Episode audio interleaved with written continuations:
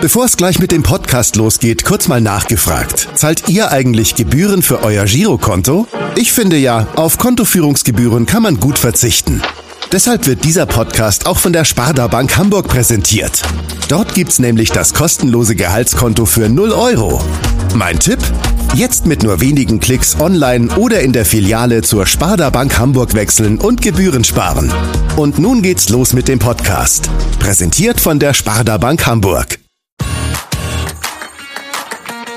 HSV, wir reden weiter. Der tägliche Abendblatt-Podcast in Corona-Zeiten rund um den Hamburger Sportverein. Moin Moin und herzlich willkommen zu unserem täglichen Telefon-Podcast in Zeiten der Corona-Krise. Mein Name ist Henrik Jakobs und wir wollen heute mal schauen, was eigentlich die Konkurrenz des HSV gerade so macht. Und dazu freue ich mich, dass der Sportdirektor von Arminia Bielefeld in der Leitung ist. Hallo und herzlich willkommen, Sami Arabi. Hallo. Grüße Sie. Ich hoffe, alles gut bei Ihnen, Sie sind gesund? Ja, bei uns, äh, Gott sei Dank, äh, ganze Familie, ja, alle gesund. Sehr schön. Ähm, ja, im Fußball ist ja jetzt schon eine sehr lange Pause, auch für Sie. Ähm, die siebte Woche seit dem letzten Ligaspiel steht jetzt an. Wie sehr hat sich denn Ihr Alltag als Fußballmanager seit der Corona-Krise eigentlich verändert? Ja, es ist, äh, die, die Schwerpunkte haben sich natürlich dann auch kurzfristig verschoben, ähm, weil es natürlich dann am Ende ist, sind die Fußball Vereine heutzutage natürlich dann auch Wirtschaftsunternehmen und meinem Geschäftsführerkollegen Markus Reg geht es dann natürlich erstmal um die Sicherung des Fußballclubs und insofern ähm, in den zurückliegenden Wochen ging es dann weniger darum, um Vertragsverlängerungen oder, oder, oder Kaderplanung oder wichtige Themen, äh, Veränderungen in unserem Nachwuchsleistungszentrum, sondern da ging es wirklich darum, auch die Situation ähm, zu meistern für den Verein. Äh, Thema auch Kurzarbeit für unsere Mitarbeiter auf der Geschäftsstelle, ähm, und äh, wir haben es jetzt natürlich langsam geschafft, einen kleinen Schritt Richtung Normalität zu gehen. Ja, für Arminia Bielefeld kam die Pause natürlich zum sehr schlechten Zeitpunkt, wie für viele andere auch. Bei Ihnen vielleicht noch besonders. Sie haben in diesem Jahr noch gar kein Spiel verloren, sind Tabellenführer, sieben Punkte vor dem HSV auf Platz drei. Wahrscheinlich sind Sie ziemlich ungeduldig, gerade was die Fortsetzung der Saison angeht, oder? Ähm, ja, aber ich glaube, wie, wie jeder andere, das, das merkt man, ähm, das meinte ich auch mit dem Schritt der Normalität wir befinden uns ja jetzt mit der Mannschaft momentan äh, in, in ja, Kleingruppentraining, nachdem sie vorher äh, alle individuelle Trainingspläne hatten und zu Hause trainieren mussten. Und da merkt man schon, dass da wieder die Freude kommt, die, diesen Rasen zu riechen, zu spüren, jeden Tag. Und wenn es nur mit zwei, drei Kollegen ist, zusammen zu sein. Und ähm, natürlich hätten wir liebend gerne weitergespielt, aber wir sind uns alle ähm, dieser Situation bewusst dass momentan einfach andere Themen eine viel, viel höhere Priorität haben, nämlich die Eindämmung dieses Viruses.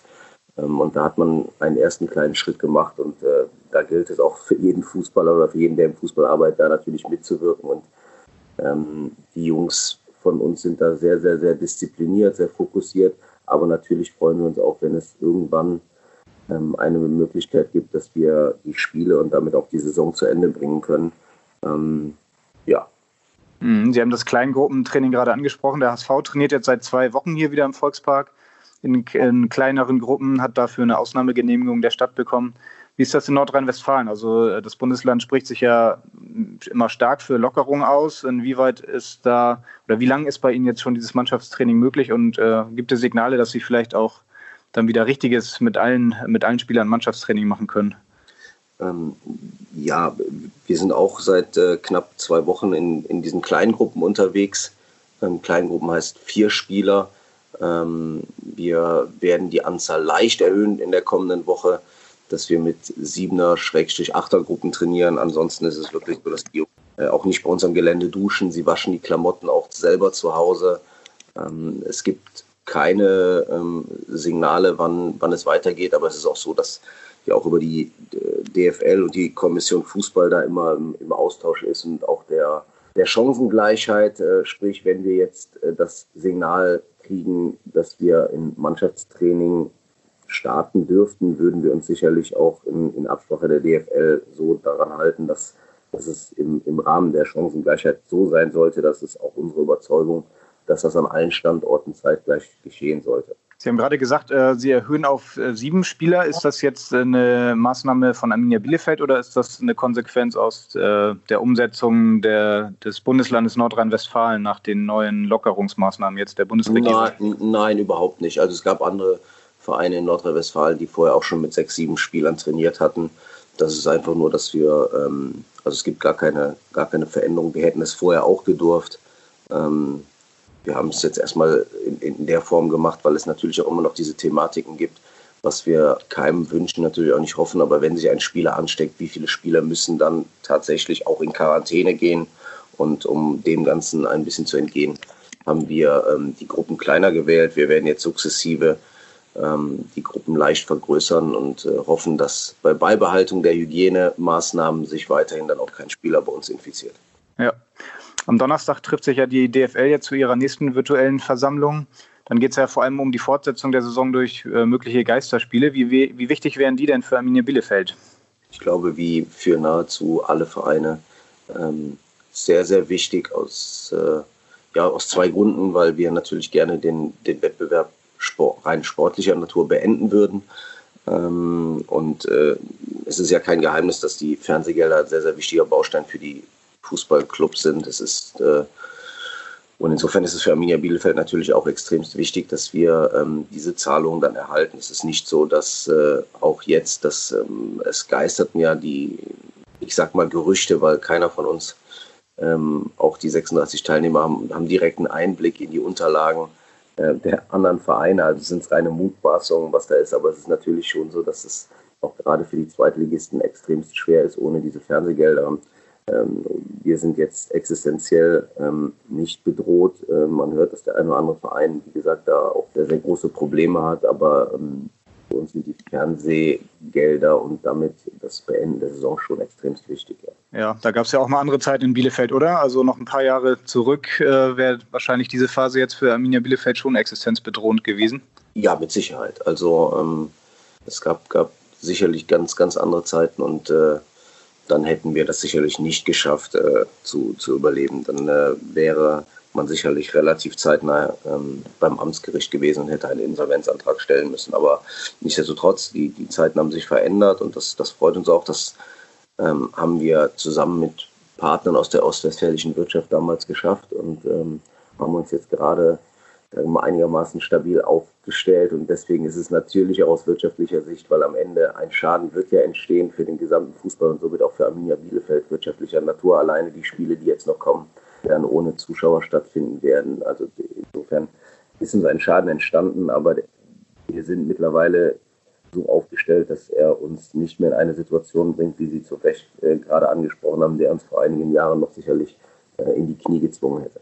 Ja, was halten Sie denn von dem Szenario, dass die Saison abgebrochen wird und dann ähm, die aktuell ersten beiden Teams aufsteigen würden? Dann wäre Arminia Bielefeld zumindest in der Bundesliga, auch wenn vielleicht die letzte TV-Rate dann ausfallen würde.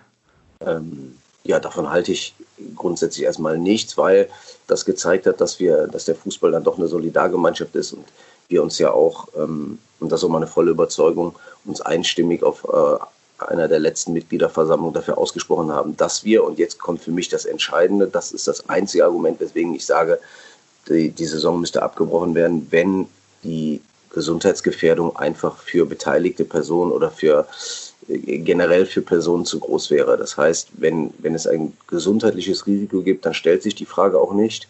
Ähm, dann wird von übergeordneter Instanz Bund, Länder eine Entscheidung gefällt, dass die Liga nicht zu Ende gespielt werden kann.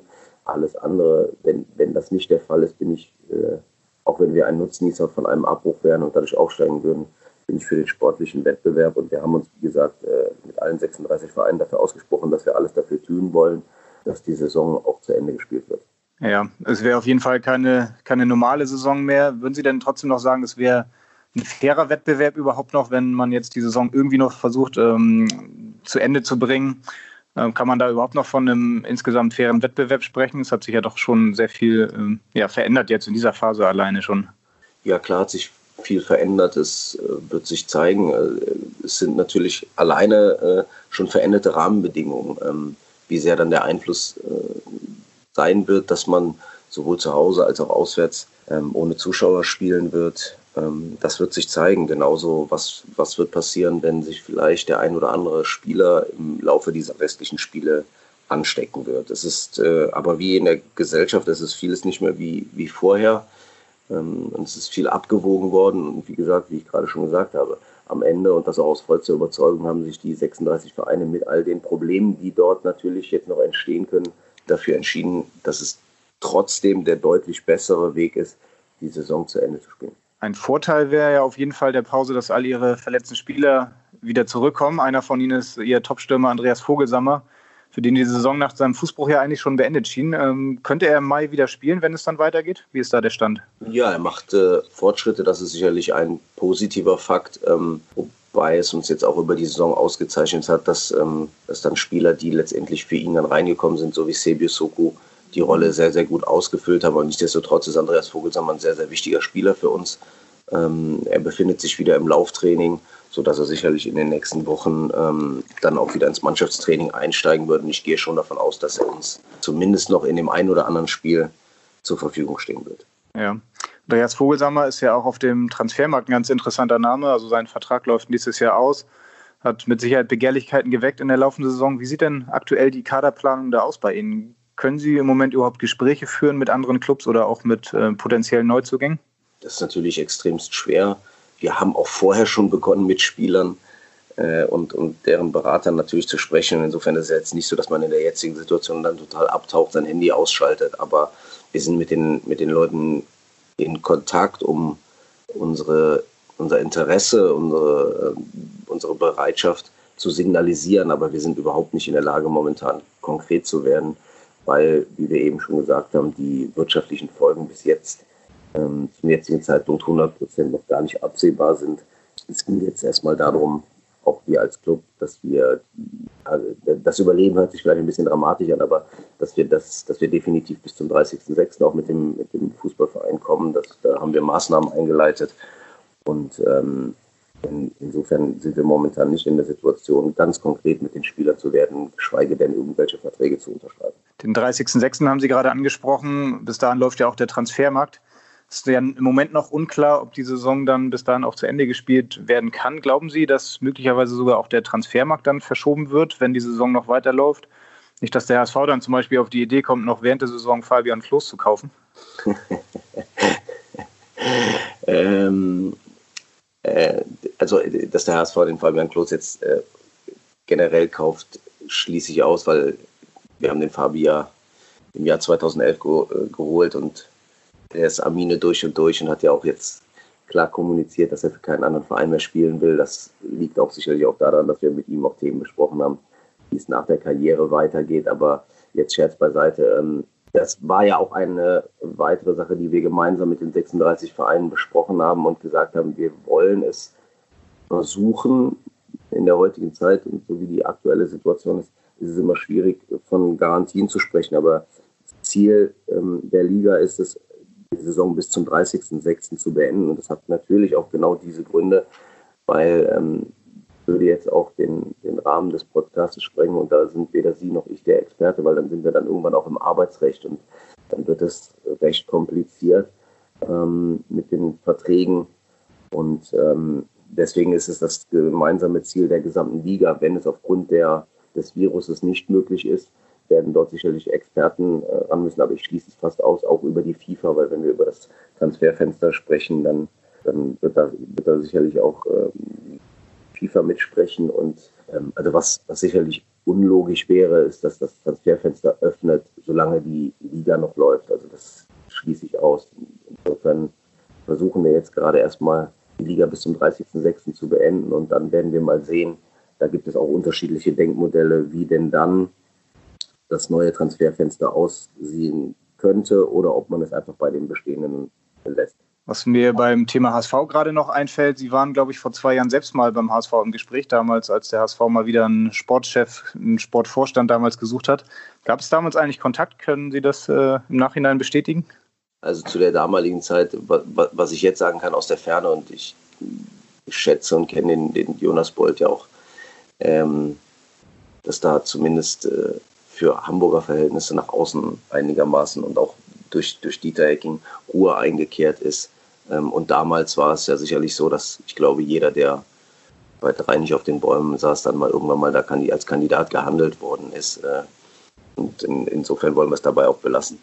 Okay. Äh, verfolgen Sie denn aktuell, was beim HSV passiert? Da war ja auch während der Corona-Pause einiges los noch. Ja, da war, da wurde es dann nochmal, hat es dann nochmal ein bisschen geruckelt, das stimmt. Äh, und natürlich verfolgt man das. Also ich meine, das ist ja unser Job und das kriegt man natürlich auch mit. Und das war natürlich auch eine Dimension, da hat es, glaube ich, jeder auch mitbekommen. Also insofern, ähm, und da ich eh, äh, ja, wie gesagt, da, da, dadurch, dass man als äh, Liga-Konkurrent vermeintlich hat man die Sachen natürlich immer im Blick. Ja.